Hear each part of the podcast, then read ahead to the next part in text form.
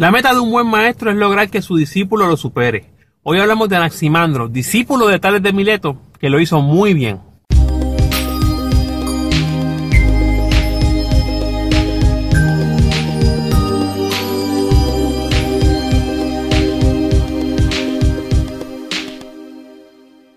Anaximandro nació en el año 610 a.C., muere en el año 547, es contemporáneo completamente con Tales de Mileto. De hecho, hay personas que dicen que más que un discípulo era más bien un contemporáneo. Sea cual sea la historia o sea cual sea la realidad, lo importante es que la propuesta de Anaximandro va a ir un poco más allá de la que nos daba Tales de Mileto. Muere más joven, muere un año antes que Tales de Mileto, pero eso no significa que la aportación a la filosofía cosmológica haya sido menos. Este señor, aparte de ser filósofo, hacía muchas cosas en su vida social. Logró calcular los equinoccios y los solsticios de las temporadas. Hizo un mapa terrestre que decía que la Tierra era cilíndrica, lo logró dibujar. También calculó el tamaño de las estrellas usando los instrumentos científicos que había en esa época e incluso propuso la Tierra como el, el centro del universo, lo que es una teoría geocéntrica que eventualmente desembocará en una teoría heliocéntrica. No solamente eso, decía que los seres humanos venimos o evolucionamos de los peces. O sea, este señor, estábamos hablando de 600 años antes de Cristo, ya está dando unos indicios de una teoría que será después del de, eh, nuevo milenio con el señor eh, Charles Darwin en la teoría obviamente de la evolución, pero estamos hablando seis siglos antes de Cristo, ya se estaban hablando de una posible evolución del sujeto humano, del ser humano. Así que, ¿cuál era la propuesta filosófica de Anaximandro de Miletos?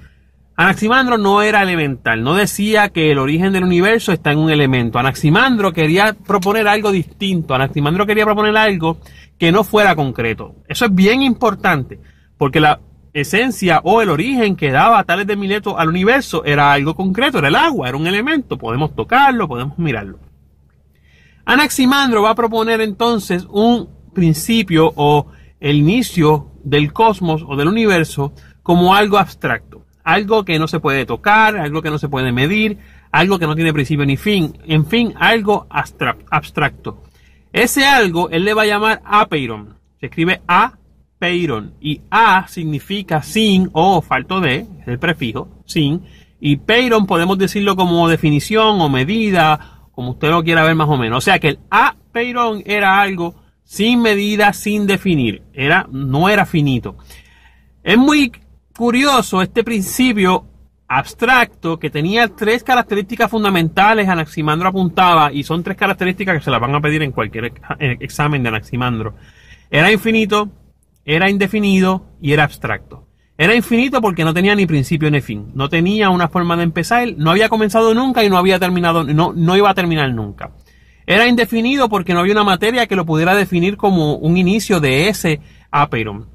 Y obviamente era abstracto, no era concreto, no se podía tocar, no se podía percibir, no se podía medir. Es interesante, voy a hacer un paréntesis aquí, es muy interesante que este principio que está definiendo este señor 600 años antes de Cristo, 600 años antes de Cristo, eh, tenga mucha eh, similitud con las propuestas que vinieron mucho después en las religiones judeocristianas y en religiones incluso que no son las cristianas que abundan en el mundo, eh, pero realmente ya se hablaba de un principio abstracto, infinito, eh, que no tenía principio ni fin, y estamos hablando de un tiempo bastante, bastante atrás en la, en la historia humana, o sea, la edad clásica. ¿Cómo funcionaba este principio abstracto, este apeiron? Porque obviamente eh, Tales proponía que el agua se condensaba y se evaporaba, y en esos procesos de condensación y evaporación y los diferentes cambios que tiene el agua, ¿verdad? Pues podían suceder o salir todas las cosas. Anaximandro, como tiene un principio abstracto que es más complejo, decía que ese apeiron tenía forma, vamos a, imaginarnos, ¿verdad? Para poder entenderlo, un remolino. Un remolino constantemente está girando y obviamente en un remolino hay cosas que siempre están opuestas, en lados opuestos mientras están girando. Esos lados opuestos son bien importantes en la teoría de, Anaximandro y se los van a preguntar en un examen, aparte de las tres características de infinito, indefinido y abstracto, la forma en que funcionaba el apeiron. El apeiron dio paso a lo que Anaximandro y más tarde se llamaría también eh, un concepto que se llamaría la retribución de los opuestos. No se pierdan, es algo fácil. La retribución de los opuestos lo que dice es, con ejemplos como, por, eh, como diríamos eh, frío, calor, seco, mojado, son opuestos, son lugares o, o formas opuestas. En ese apeiron que es un remolino, es como un remolino, siempre hay elementos o fundamentos o principios en oposición, lo seco, lo mojado, lo frío y lo, ah, perdón, lo húmedo, lo seco, eh, lo frío y lo, caliente. Y ese tipo de, de, contraposición o retribución de los opuestos es, el, es lo que hacía que girara, ¿verdad? El apeiron y es lo que giraba alrededor del apeiron.